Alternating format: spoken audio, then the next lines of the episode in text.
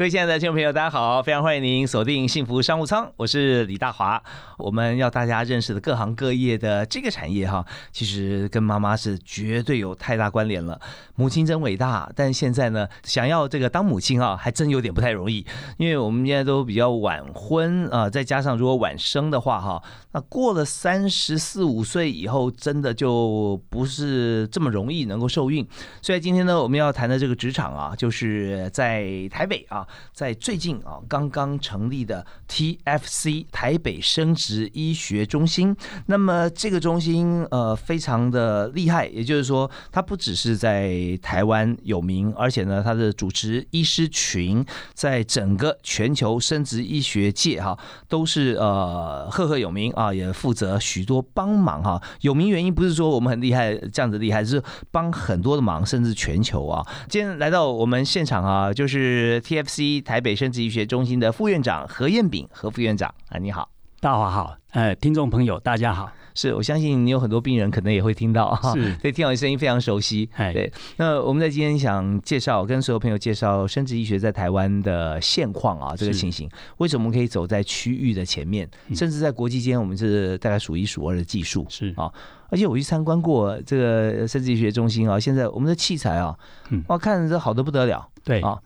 你说有这个法拉利级的这个 仪器，对不对？没错，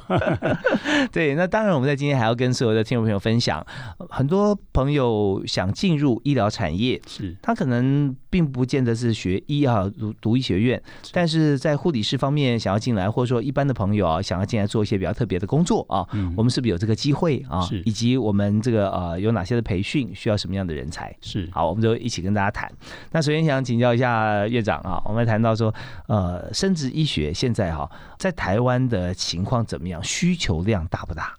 是的，诚如我们呃主持人所说的，生殖医学这个领域呢，在台湾的这个需求啊是越来越大。好，因为我们一旦一个国家进入一个比较开发的呃状况之后呢，大家都对于自己的生涯有相当的规划。嗯，所以在台湾来讲的话，这个晚婚、晚孕、晚育啊，这个是我们的三晚的问题。OK，就是说结婚的晚，然后呢，结婚了以后生小孩也生得晚，生得晚，那带小孩也带得晚，所以现在常常在公园里面看到很多年纪稍长的这些妇女同胞啊，她带着一个这个小娃在外面呃游玩的时候啊，是。有时候我们以前会以为说这个是 妈妈阿妈带着小孩，对不对？结果。去前一问的话，才知道啊，原来这是他的儿子或女儿。对，有人讲说，哇，你好命啊，现在那么年轻，孙子这么大了。哎，呃，没啦，这是我小孩。对，没错。那呃，就像刚刚呃所讲的，我们现在在台湾来讲的话，三十四五岁以上才考虑生育的人，确实是越来越多。嗯嗯嗯啊，过去才考虑生育是因为有时候会觉得说这个环境的关系，对不对？现在希望说呃给小孩一个最好的环境，对。但是我们讲的环境啊，第一个环境最好最重要就是子宫的环境，对啊，还有受孕的环境。对。那如果说只是为了他后天哈生出来以后的环境的话，你要先考虑啊，不要生不出来，对不对？其他准备白准备了，是没有错。好像我们这个子宫来讲的话，它是一个孕育胚胎、孕育生命的地方。嗯，那。我们这个生命的起源呢，还是要靠我们的卵巢里面的卵子，还有这个呃先生的精子，然后一起来帮忙。那这个部分的话，如果它的这个条件或者是它的这个品质如果下降的话，也会很严重的影响到他未来这个小孩子的品质嘛？哈，会下降的原因在分几种？年龄呢，还是环境啊？主要我们目前来讲话，当然年龄是一个很大的问题，因为我们知道就是说。所有的这个年龄越大的女性呢，她的这个卵子不管在质或量上面啊，都是受到相当程度的影响。啊，一旦到了三十五岁以上，我们过去大家都知道嘛，哈，如果一般女性如果是三十五岁以上，就算是这个高龄孕妇或高龄产妇，是那要生这个小朋友的时候，我们也会建议她要做一些。这个染色体的检查，抽羊水啊，哈，因为怕这个所谓这个唐氏症的这个发生的几率节节上升嘛，哈，是，所以这个部分来讲的话，就从这个地方就可以知道，就是说，当年纪大的时候呢，它这个染色体就是遗传物质的部分呢，带来的这个呃异常的比例呢，就越来越高，这个影响也越来越大。嗯那如果一旦到四十岁以上哈，那这个影响就更大了，不但是只有这个。制造出来的卵子有可能啊有这个染色体的异常的情形，嗯，它的数量也减少很多。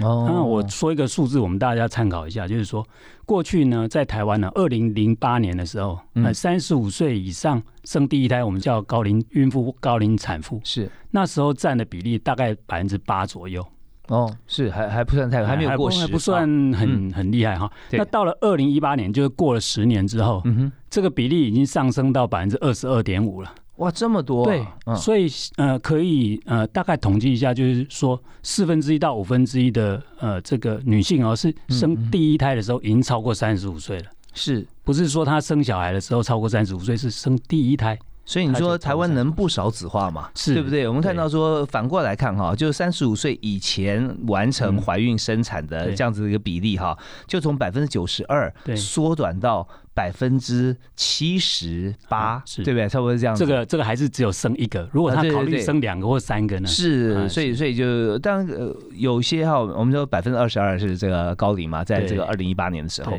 那这里面其实我相信有非常大的一个比例啊，嗯是依靠我们生殖医学。是对，那有些他就是想生，但是他没有办法完成，最后其他的因素啊，讲说啊，算了，那我们就顺其自然吧。啊，然后后来也变得这个不生啊，没办法生，那所以让这个出生率啊不断往下降。是的，好好，那现在我就看到说，在我们中心啊推出一个方式，就是说我们可以想办法，虽然是晚生哈、但是也比较容易成功。对啊所以卵子是关键了。卵子确实是关键，呃，嗯不管是它的数量或者它的品质都是关键。那如果年轻的话呢，它这个卵子的品质自然是比较好一点哈、所以刚刚提到的就是说，我们啊、呃另外一个因应之道呢，就是说在趁年轻的时候嗯，可以把这个卵子呢，如果有真的有很长远的规划的话，可以趁年轻的时候把这个比较好的品质的卵子先把它预存起来。哦。那将来的话呢，如果说他的规划的生育的年龄到了啊，也可以再把这个年轻的时候的卵子拿出来，这个数量跟品质上来讲的话嗯，当然就会比后面在等到他真的打算要怀孕的时候再来取的话，会好很多，好很多啊，好很多，好很多，再会好多少？哦，这个大概就难讲了。比如说一个，如果是呃三十出头岁，他就把他卵子存下来，等到他四十出头的时候，他想要怀孕怀孕的话，那么这个卵子的品质，就是年轻的十岁嘛。嗯嗯那如果是他是三十六岁的时候，他想到这件事情，他把它存起来，他四十岁的时候他生了，就是年轻四岁嘛。OK，、啊所以这个就是越早规划。古语有说这个凡事预则立，不预则废嘛。哈、嗯嗯，如果趁早啊了解自己的身体，了解一下自己的卵巢啊，是不是已经进入到这个有有，因为有还是有很大一部分的人哈、他有可能这个不孕的原因呢，是因为他卵巢虽然是年轻，嗯但是已经比较退化了。啊那这个牵涉到我们刚刚讲到一些问题，就是说，除了一些我们晚婚晚孕的问题，另外还有一个就是说，我们现在的环境呢，污染物啊，这个环境荷尔蒙啊等等啊，是这接触的机会都比较多，造成这些卵巢啊容易受伤的机会也比较大。嗯造成一些妇科的疾病的问题也比较容易呃产生，包括就是说呃接触到这些环境污染物的话，它容易产生像子宫内膜异位症啊、子宫肌瘤啊，这个我想大家都知道，就是在妇女常见的疾病。是。那么子宫内膜异位症这个疾病的话，可能会侵犯到她的卵巢啊，导致她这个卵巢受损，所以将来这个怀孕的机会啊就会下降。好，也就是说，随着年龄增长哈，如果我们把卵子我们视为是这个上帝给我们最好的一个礼物对啊，这个一个呃生产卵巢生产的产品的话，那么随着年龄增长，它的呃良率就不会那么高，对对不对？那呃更呃要担忧的是说，如果它工厂罢工，我们根本就不可能产品出来。是的，对，哎那这个几率发生在三十五岁以上是越来越频繁了没。有错。那刚提到说，如果三十出头岁，我们就把卵子啊取出来，用冷冻的方式啊。嗯，那我们是不是可以更前瞻一点？如果我今天在二十出头岁，我就想到了，好像二十五岁啦，或嗯二十四岁啦，我就想到，那那个时候的卵子是不是又更好了一些呢？那自然的，哎，这个时候的卵子其实是人生啊最适合怀孕的时候，因为我们如果一般来讲的话，像呃在几十年前更早之前的话，很多的妇女她们都是。二十出头就结婚，然后就生怀孕了就就怀孕了。嗯大概二十五岁以前呢，她就已经完成她整个生育计划了。嗯哼，好，那这时候的这个呃胎儿的品质呢，确实也都是比较好一点。那最慢的话，像我们现在的话，当然就四十岁以上啊，它在自然情形之下，它这个染色体出现异常的比例就会节节上升嘛。是。那如果年轻的时候呢，其实这时候就就相对来讲就会比较低。OK。所以呃，不管在那个时候呢，它的值或量来讲都是最好的。好，嗯，是我们今天访问的特别来宾是 TFC 啊，是台北生殖医学中心的副院长何彦炳和副院长何医师。那呃，我们刚刚谈的就是现在，我们就呼吁大家，如果你有想到说你可能会晚婚晚生，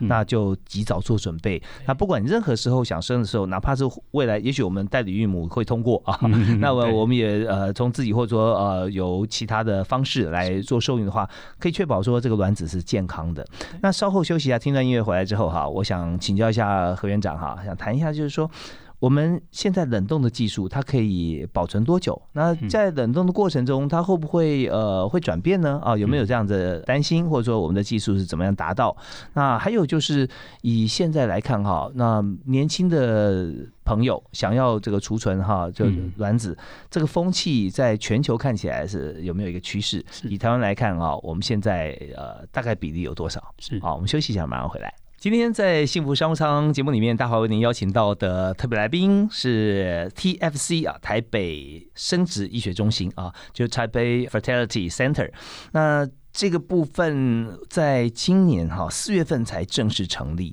所以在现在哈，其实这样算起来差不多刚满月啊。对，对我们特别邀请到副院长在我们节目现场啊，何彦炳医师。那何医师刚刚我们提到说，冷冻卵子像这样子，我们希望哈，大家如果说想要在不管多久以后怀孕，但是我们可以先把最好的卵子的情况啊，把它保存起来啊。那我们如果说保存用冷冻的方式保存嘛，它的温度要多低啊？它可以保存多久呢？是我们现在冷冻卵子的技术呢，之所以越来越能够推广到一般的民众呢，是因为这个技术上确实在过去十几年哈有长足的进步。那我们知道，就是说，像胚胎冷冻哈，就是一开始我们有试管婴儿这个技术之后，大概没隔多久，这个胚胎冷冻就应运而生了。可是这个卵子冷冻呢，确实也是到最近这十年来才变得比较成熟。哦，那为什么呢？那这中间可以冷冻，为什么卵子不容易冷冻？对，因为卵子事实上是我们人体最大的一个细胞。嗯，好，所以这个细胞既然那么大的话，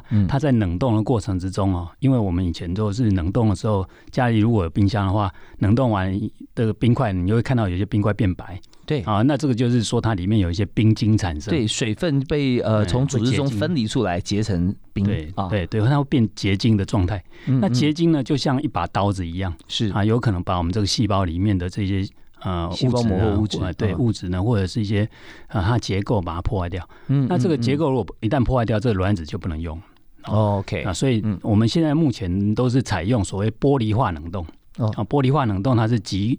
快速的把它冷冻到一百九十七度零下。啊，这个这个温度来讲的话，它是等于是液态氮的这个温度哦，所以它这个速度非常快，所以它冰晶不会产生，直接像玻璃一样，就是透明的。啊，那这样子的话呢，它就不会伤害到这个我们的卵子细胞。那这个速度要多快呢？速度的话，事实上，呃，它的冷冻的这个降温的速度呢，是每分钟两万两千度。哇，两万两千度，每分钟两万两千度的速度在往下走。两万两千度，那我们从这个室温或体温三十七度左右哈，要冻到负的一百九十七，一百九十七，那一分钟就两万度，所以它这真的很快，是非常快的，大概几秒钟之内，几秒钟它就达到了，达到了。对，哦，那我们在想说，卵子它这么样子的一个呃珍贵哈啊，而且呢，在以前连胚胎都可以冷冻的技术里面，卵子都不行啊。是那胚胎为什么哈？可以容许像这样子，它是有冰晶出现吗？呃，那那时候的话，我们用一个所谓叫慢速冷冻的这个技术，它必须要一台机器，慢慢的也是尽量避免这冰晶产生。但是胚胎毕竟它已经分裂了，所以它里面的细胞呢就比较小，所以这比较小的细胞呢，它在受到这些呃冷冻保护剂的保护之后，它接受到这个呃冷冻的时候的冰晶的破坏的几率就比较低。哦，所以胚胎就是受精卵已经开始细胞分裂了。对，哦，大概它有可能四个细胞啊，八个细胞，那这个整个体积来讲，它就变成四分之一、八分之一，那也有可能变囊胚就更多，呃，更多细胞，更多细胞。所以细胞越小的话，哈，它里面的呃水分越少了。对啊，那所以它产生，那你知道，大家有这样子的一个生活经验啦，就是水的三样态嘛啊，那从液体的水变到固体的冰哈，那事实上冰的体积要比水大。对啊，而且它又很硬，所以它容易破坏、扩张，破坏到旁边，就挤压到旁边了。对对。那呃，但是用在这个胚胎冷冻的时候，因为它细胞变得很小哈，您提到，而且您还有一个什么剂，是不是？对，保护剂。对，冷冻保护剂。冷冻保护剂。对，它的作用就是让这个呃很小很小的细胞啊，它会更加安全一点。对对。啊，简单讲是，它就是比较不会让我们这个水分呢，在这个细胞里面水分更进一步的脱水。那脱水了以后，它形成的这个冰晶就会更少。哦，所以这样的话就来保护我们的这个细胞是好。哎，那我跟何院长分享一下哈，就我我对那个呃像食材食品方面的冷冻哈有点小小研究哈啊。那我们知道说，在这个嗯以一般的食物以鱼肉来讲哈，那或或鱼我们在冷冻的过程里面，以往哈大家都是说急速冷冻，它是有急速到负八十啊。那但是在过程里面就发现说，它的水分哈，尤其是在细胞与细胞中间的水，嗯哼，它。容易这个结晶，或者说它的水可能从细胞里面释出啊，在中间，那它一有结晶的话，就破坏了那个细胞壁，对，然后让它这个呃，等到它还原，因为要料理的时候哈，要回到常温，甚至要加热。解冻，解冻，解冻以后，这个水就不会再回到细胞里面了，因为它细胞壁被破坏了嘛，对对，所以水就分离出来就流失了，是，它包含它的组织液可能也就流失了，对对。那后来就呃研究，那是品科大的一个研究哈，他说就就是说呃是急速冷冻，但是呢以鱼来讲食食材啊，它是冷冻到负四十五。到负五十五之间是啊，他觉得那个时候好像是比较不会能够改善一点这样的状况。对对。不过您刚提到就更加不同，因为这到底不是同同样呃的做的同样一件事，所以我们一下要急速冷冻到负一九八啊，一百九十七，一九七，然后负一百九十七。你看这个真的要精确啊，多一度少一度都不行啊。啊，事实上因为那个温度呢，刚好就是。氮气被变成液态的一个状态的的的温度哈，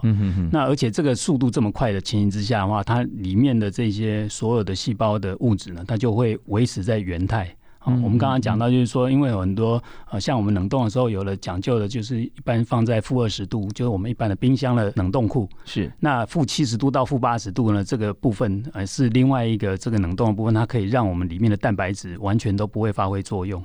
那到负一百九十七度这个部分呢，就可以维持很久的这个时间呢，能够让这个细胞维持在原态。所以刚刚主持人有提到一个问题，就是说，到底我们的呃卵子或胚胎都能冷冻多久？啊，这个是大家很好奇的。是在一两年前的时候呢，有一个新闻，就是在美国呢，它有一个捐赠胚胎嗯的一个新闻。啊，这个胚胎呢是二十三年前被冷冻下来。哦，二三年前被冷冻下来，他捐赠给一位。这个二十四岁没有办法受孕的夫妻，因为他们本身有基因的问题，所以他们接受别人捐赠胚胎给他，让他放进去之后，那就生育了。所以这个胚胎事实上已经冷冻二十多年，二十多年生下来宝宝还是非常健康。哇！所以这个部分就就可以呃证明说，用冷冻技术，只要是它是对的哈，对，就可以。目前看起来，我我们不敢讲年限是可以到永远多久，但起码有这个二十三年的例子在前面是没有错。OK，那胚胎是几度？胚胎的话一样，呃，零下一百九十七，一百九十七，我们都是放在液液态氮里面。OK，那当然现在因为这个急速冷冻的这个方式呢，适用于胚胎卵子哦，这个都是一样，因为它就是比较不容易产生这个冰晶的破坏，是，所以越来越受到大家喜欢。我们基本上现在都是用这个急速冷冻的这种玻璃化冷冻的方式啊来做这种胚胎啦，呃，卵子的冷冻都是用这种方式。OK，所以我们也鼓励大家哦，可以来思考。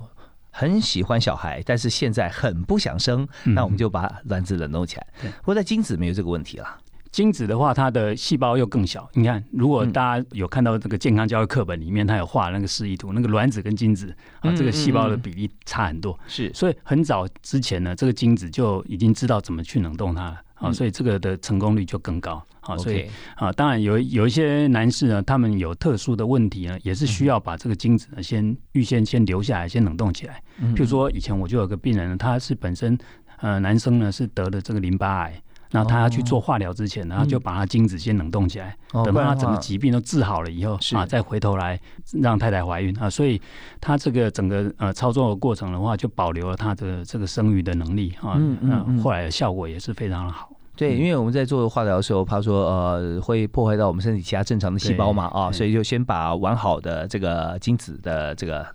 冷冻起来。好，那么在整个在进行的过程当中。嗯，但我我们也想了解哈，精子跟卵子很多不孕症在治疗的时候，它必须要人工受孕了。是啊，那人工受孕，刚刚我们也提到说法拉利级的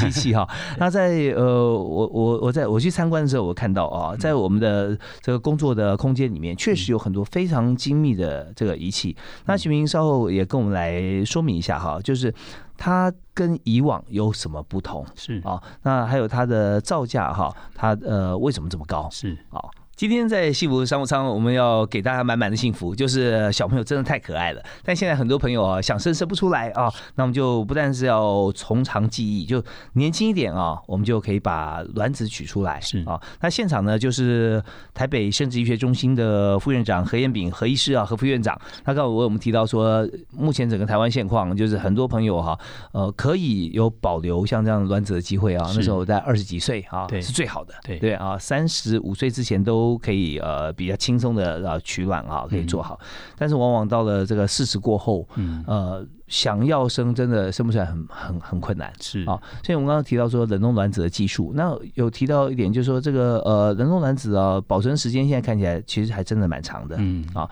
嗯那我们怎么样来做后续？但很多人也想说，那这样子做的话哈，大概需要。多少时间，或者说多少的费用啊？这些可能都是大家心中的疑问。是，那事实上，我们做冷冻卵子的时候呢，不是说直接把卵巢拿出来啊。这其实他做的方法跟我们做试管婴儿的方式呢，其实是大同小异啊。只是就是说，我们是做试管婴儿的前半段，因为我们希望就是说，我们能够一次呢就能够把我们需要的卵子数量把它取足。大概要取几？呃，但年纪来讲是一个呃最重要的因素了哈。嗯，因为如果年轻一点的人，我们用呃药不用剂量太高，啊，也可以取得到二十颗左右。哦，年轻要排卵药嘛？哎，对，排卵药还是需要使用。嗯，那如果到接近三十五岁的时候，也许用同样剂量的药呢，它就可能只只有十颗不到的卵子。嗯，那根据人家的统计，就是说，我们一般来讲，如果想要啊得到一个这个。呃，活产的宝宝啊，未来能够活产宝，这主要是跟他的年纪有关。如果年纪越轻的时候呢，事实上二十岁到三十岁之间，它可能只要有五颗到六颗的正常的卵子哦，嗯，冷冻起来，它将来就有有机会可以有一个活产的宝宝。所以这个越早，它品质是越好。那如果到了三十五岁左右呢，嗯，我们就建议呢，大概要到十几颗了。哦，大概十十二颗到十六颗之间。OK，是一次使用吗？一次受孕十几颗来再挑选吗？哎，就是它，它有十几颗的这个卵子，我们让它受精之后呢，然后继续培育到胚胎。那把这些胚胎呢，就是选最好的胚胎啊放进去。这样子的话，可能最后统计呃起来的结果，三十五岁的时候，这样它大概会有一个活产的的宝宝。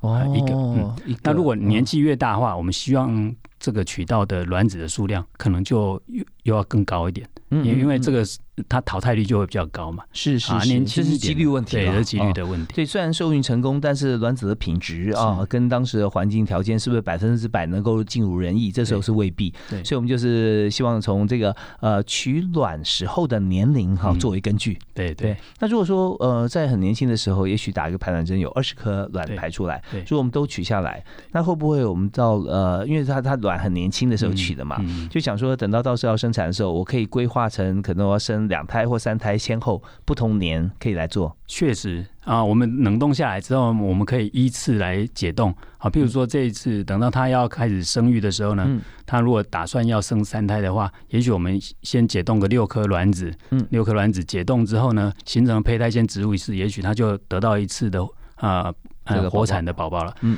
那第二次他要再生的时候，只要把以前原来冷冻下来的卵子呢，再解冻大概五六颗，嗯所以这样的话，我们如果一个年轻二十几岁的女士呢，她冷冻个二十颗左右，也许可以生个两胎三胎是没有什么太大问题了。哦，那那我还有一个问题要请教哈，那有没有可能就是说，我们把这个呃。呃，胚胎方面，我们培育以后发觉说，哎，蛮多胚胎都蛮健康的，所以我本来呢是冷冻卵子，后来我就觉得说，既然是一次受孕有这么多好的这个胚胎，我就换成冷冻胚胎。是，这个也是呃，就是怎么样挑选出好的胚胎呢？我们刚刚有提到这个法拉利等级的这个仪仪器啊，是是就可以派上用场了。OK，啊因为我们如果是年轻一点的女士呢，她们来冷冻卵子，然后将来形成胚胎之后呢，然后我们要怎么样从这些胚胎里面精选出最能够啊迅速让她着床、迅速让她怀孕的这个胚胎出来？对，条件最好的胚胎啊，所以过去我们都是靠我们的这个胚胎师呢，他们的呃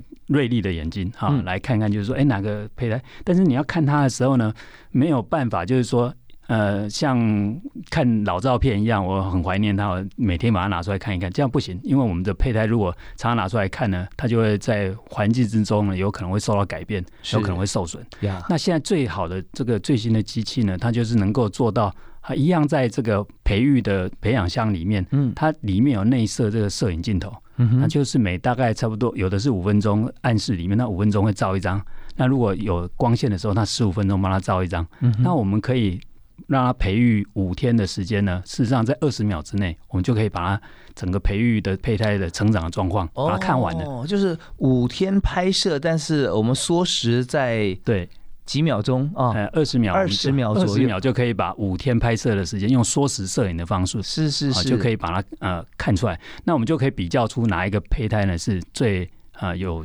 这个着床机会的这个胚胎。所以，我们如果嗯胚胎很多的时候，利用这个机器，那就可以达到我们的这个呃愿望哈，能够挑选出最好的这个胚胎出来。OK，所以在这个培养的这个仪器里面哈，它摄影摄影机在自动在拍摄，也不需要中途把它打开啊，这五天之内也不用做什么调整，对，所以让它的环境控制变音在最好的情况。是。啊，像最后嗯。这个就好像把这个呃，在英国哈，嗯。你看他们的首相都是从伊顿中学出来的。啊，嗯嗯对，那伊顿中学就是最有名的寄宿学校，就是把这个培呃呃学生送到哪里去，就全全部都交给他来这个是首相学院啊，呃首相学院啊，就就交给他们来教育。那我们这个胚胎也是一样，放在这个仪器里面的时候呢嗯，它五天的时间全部都在这个呃培养的环境里面，嗯都不去动它，那都是用最好的条件、最好的环境哦温湿度哎，啊温湿度都是最好的条件。那这样子的话，它这个胚胎培养出来的品质呢，确实在呃科学上的比较上来讲，也是比一般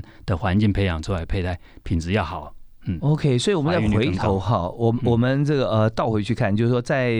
成立我们呃台北生殖医学中心之前，我们进这个仪器之前嗯，呃，所有在台湾甚至在现在大多数的一个国家的医医学中心，嗯，他们所使用器材都不是这种，所以相对来说要挑选到好的胚胎哈就很困难了。好，我们 TFC 成立之后呢，就是为了要呃能够让我们国人同胞呢能够得到一个最好的照顾，所以这个仪器呢也是精挑细选的仪器哈、那有别于过去呢这种呃传统的培养的方式呢，它是必须要就是由这个我们的胚胎师，诶每隔一段时间的时候要把它拿出来看一看。啊，哦在这个的话，它就是完全的在一个温湿度控制的情形之下，当然我们整个培养室的环境也是最好的环境。嗯即使是我们胚胎室把它拿出来在外面看，也是比我们呃过往呢，就是一般的培养室要来得好。但是嗯精益求精嘛，我们这个呃最最好的仪器里面呢，用这个缩时摄影的方式，对于这个胚胎的干扰更小。对，因为我在想啊，你看我们虽然是非常轻手轻脚拿起来，是。但是一个胚胎这么小，是，呃，何医师曾经做个比喻啊，就是我们拿削的非常尖的尖铅笔，对不对？在白纸上呢，咚点一下，哎，那个大概就是卵子或胚胎的大小。，对对，没有错，你要看都肉眼都很难看得到哈。那我们就想象着拿起来手，我们觉得是很平稳，但对他来说可能是大地震。是没有错。那，这样晃来晃去，呃，五天来看了好几次，是。那对他来讲发育是不是好，其实也是很大的一个 question mark。对对，而且外面的环境啊、光线啊，啊，嗯嗯嗯那温湿度的差差异啊，从培养箱里面拿出来到我们一般的哦室，OK 室温里面，那这个还是会对这个胚胎造成一定程度的影响。OK，好，所以说整个这个我们的仪器啦，还有这个过程哈，专业度哈，嗯我们都与日俱增。对啊，那从第一位试管婴儿啊，当初是曾启瑞医师啊，呃，把这个这么棒的一个技术带回台湾啊，嗯那时候也领先亚洲吧？是啊呃，台湾的试管婴儿确实在亚洲的话也是呃名列前茅的。嗯嗯，那我当然我们现在成功率来讲的话，在世界上来讲算是呃仅次于美国。我们的呃，根据我们政府啊，他所做的这个活产率的报告呢，嗯全台湾的这个呃试管婴儿的这个活产率呢嗯是百分之三十六点七那在在这个在世界上来讲呢，也是只有仅次于美国而已。OK，美国也不会高太多，也不会高太多啊。对，嗯嗯。那那我们这个数字来讲的话，是我们整个台湾的一个平均啊。当然，就是说大家在共同的努力之下，我相信这个数字呢一定会越来越好。OK，好，那所以我们刚才啊呃副院长告诉我们几件非常重要的事情，就是我们就算要求助这个不孕症专科医师啊，我们希望能够啊呃突破我们自己的困难要怀孕，重点是我们自己要先做好准备啊，及早啊，女性大概三十岁之前是最好啊，能够取出这个卵子来做一个冷冻啊，那么再来就是我们。呃，想要生育的时候，我们就知道刚才这个背景知识。那还有就是大家很关心说，那这个医疗费用啊，虽然这是这绝对不是健保了啊，因为这属于个人的意愿嘛啊。对，它的价格会大概落在什么样区间呢？好，我们大概一般如果传统的试管婴儿，我们做呃，包括就是从前面用药，然后刺激这个卵巢，然后取卵，取卵完了以后，把这个卵子跟精子受精，受精完了以后再培养。到最后把它植入的话，这整个过程下来哈，因为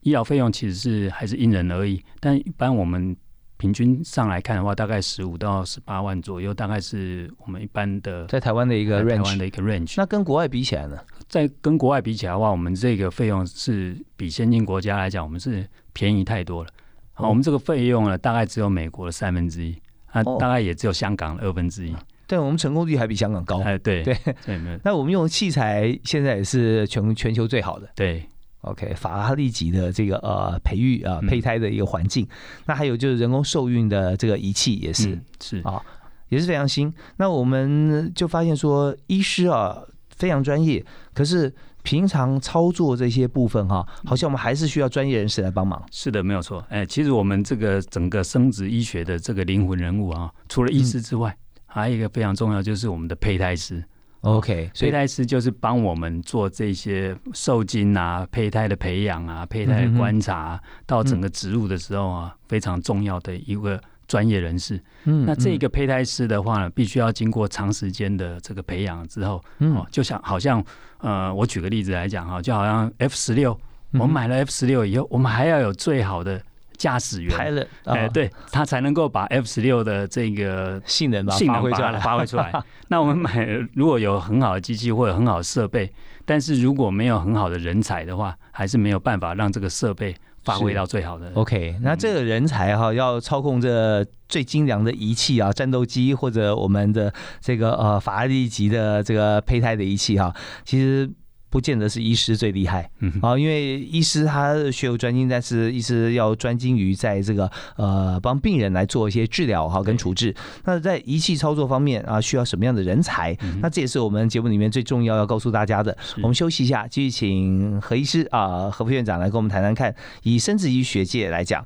我们最需要的好帮手啊，胚胎师他需要具备哪些职能跟基本资格啊？我们休息一下，马上回来。您也所收听的是在每个星期一到星期五为您播出的《幸福商务舱》，我是主持人李大华。我们今天邀请到真的是大家的好朋友哈，甚至要很多好朋友现在还没有出世啊，那以后也是可以是要负责哈，帮大家来做试管婴儿。那中间还包含了在前期我们可以先做人工的这个取卵哈，卵子啊先冷冻，那这部分可以确保未来我们的新生命是真的是健康的。是的，好，那呃有提到说我们在这个产业里面，因为医疗业大家。想说要进入我们的像这个公司，或者说应该说进入我们的医院体系哈，好像都要有相关背景知识嘛，是是不是？所以我们的工作人员刚提到说，在真正实际在操作精密仪器的胚胎师啊，他是不是他的基本哈，一定是从呃相关的系所毕业呢？是的，呃，我们目前呢，呃，胚胎师的来源呢，主要就是说在台湾的话，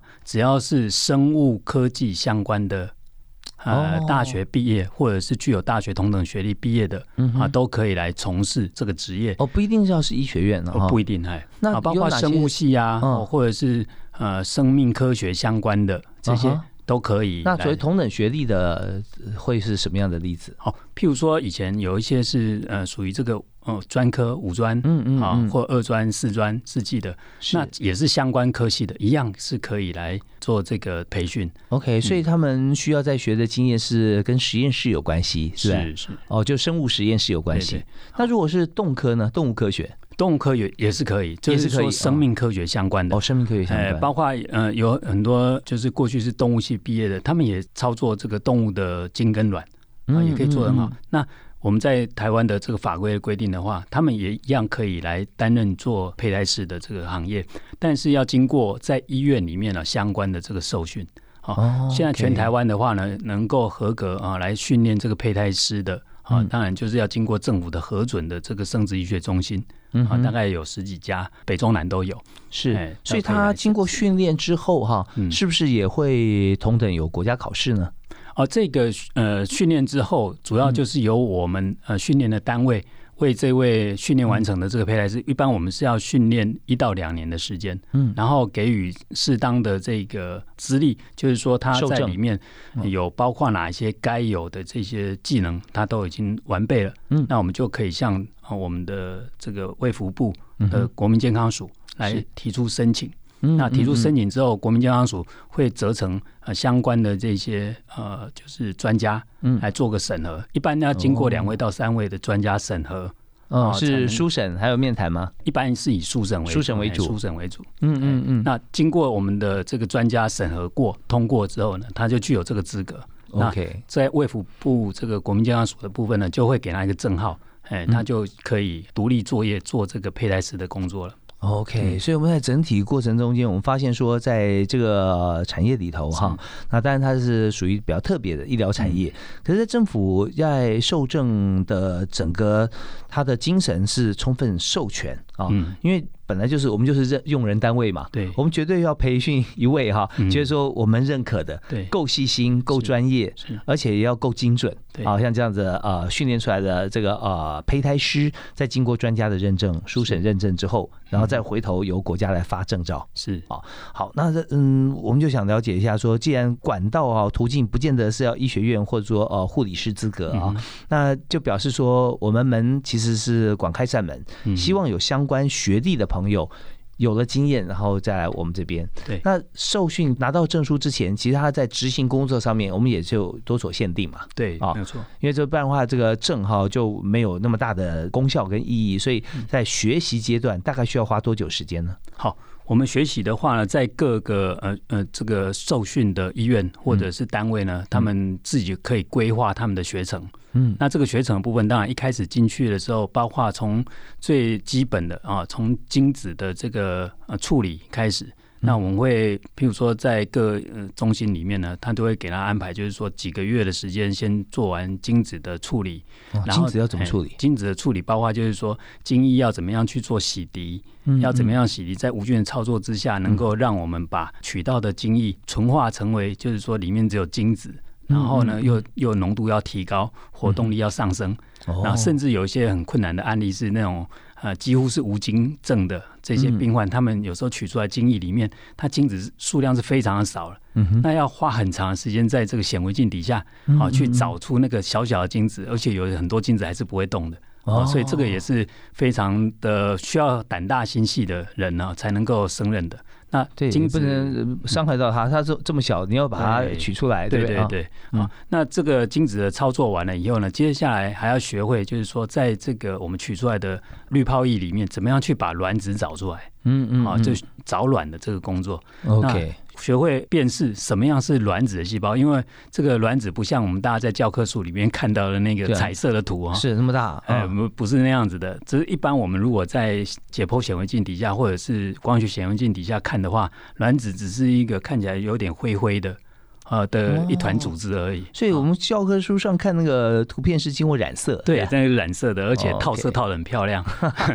而且把它的细节都画的非常清楚。但是在实际上来讲，它会被周围的很多细胞团围住，所以要非常细心的人才能够找得出这个每每一颗卵子在哪里，而且呢，它的动作要非常的快。因为我们这个取卵过程是非常的快速的，所以尽量能够把它效率能够拉高，就是说怎么样能够快速的就帮我们找得到卵子啊，这个也是需要经过一段时间训练。OK，那从精子的找寻、卵子的找寻完了以后，再学会怎么样让这个精子跟卵子受精，嗯嗯，那受精我们传统方式的话，就是呃直接把这个一颗卵子外面加个五万只精虫，对，让他们去自自自然的去去竞争相处一个晚上，然后看看隔天它又是不是受精的。那当然有很多有精虫有问题的男士呢，他的精虫数量非常少，根本没有办法取得那么多的精虫。那我们还有另外一个呃措施，就是叫精虫显微注射，就直接拿一只精虫，他把它用只这个玻璃的细针呢，把它打卵子里面去。那大家可以想象一下，那个精虫那么小，对，你要把它，而且它这边活蹦乱跳，你要怎么样把它从那个玻璃针头把它吸进去，然后抓着这只精虫，还要把它打到这个卵子里面去，而且还不能把这个卵子把它打破，哦，这个就需要高超的技巧，太难了啊！需要经过一段一段的时间的这个训练啊，之后才才能够走到就完成帮这个胚胎受精。所以跟着器材也是很重很重要啊，是器材也要非常重要哈。所以我们现在准备的也都是非常高等的这个器材，都是呃很多都是德国原装进口这些器材啊，光学显微镜来帮助我们啊的胚胎师能够更呃看得更清楚一点啊，能够抓这个精虫抓得更快速一点。哦，之后呢还要把这个胚胎这个卵子受精之后，还要把这个受精卵把它养育到胚胎，那这个动作也是要非常快速而且确实。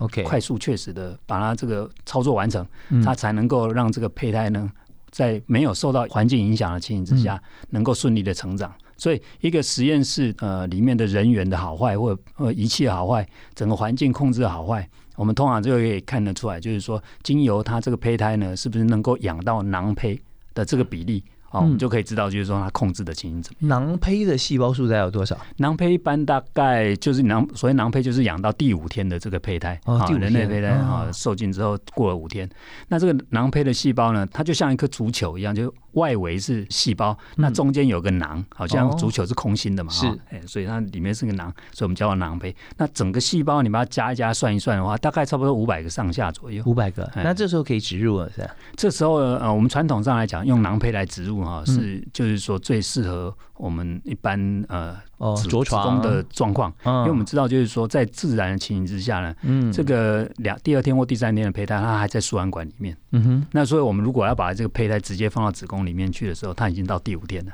哦，啊，我们就要配合这个时间点来是是。来放的话，啊，它的这个就等于是你把它放到一个非常。快乐的环境，它就会在那快乐的成长。那囊胚可不可以冷冻啊？囊胚也可以冷冻，也可以冷冻。哇，这技术实在太太厉害了。所以呃，这样讲起来哈，一位这个合格的胚胎师，他需要经过这么多个关卡的训练啊，然后训练有成，再经过审核啊、书审，然后才能够做到啊这个这个工作。但相对来讲，这个工作其实很有意义啊，因为帮助人类，对不对？创造新的生命。好啊，那我们是不是在在最后时间也可以跟大家朋友介绍一下，如果一位胚胎师要上班的话，他一天大概从上班打卡到下班，他中间要经过哪些事情？哦，胚胎师其实是非常忙的一个工作哈。嗯，那一般来讲，我们在在一个生殖中心里面，大概安排的时间大概都是早上会先做取卵的工作，取卵的时候呢，他就要。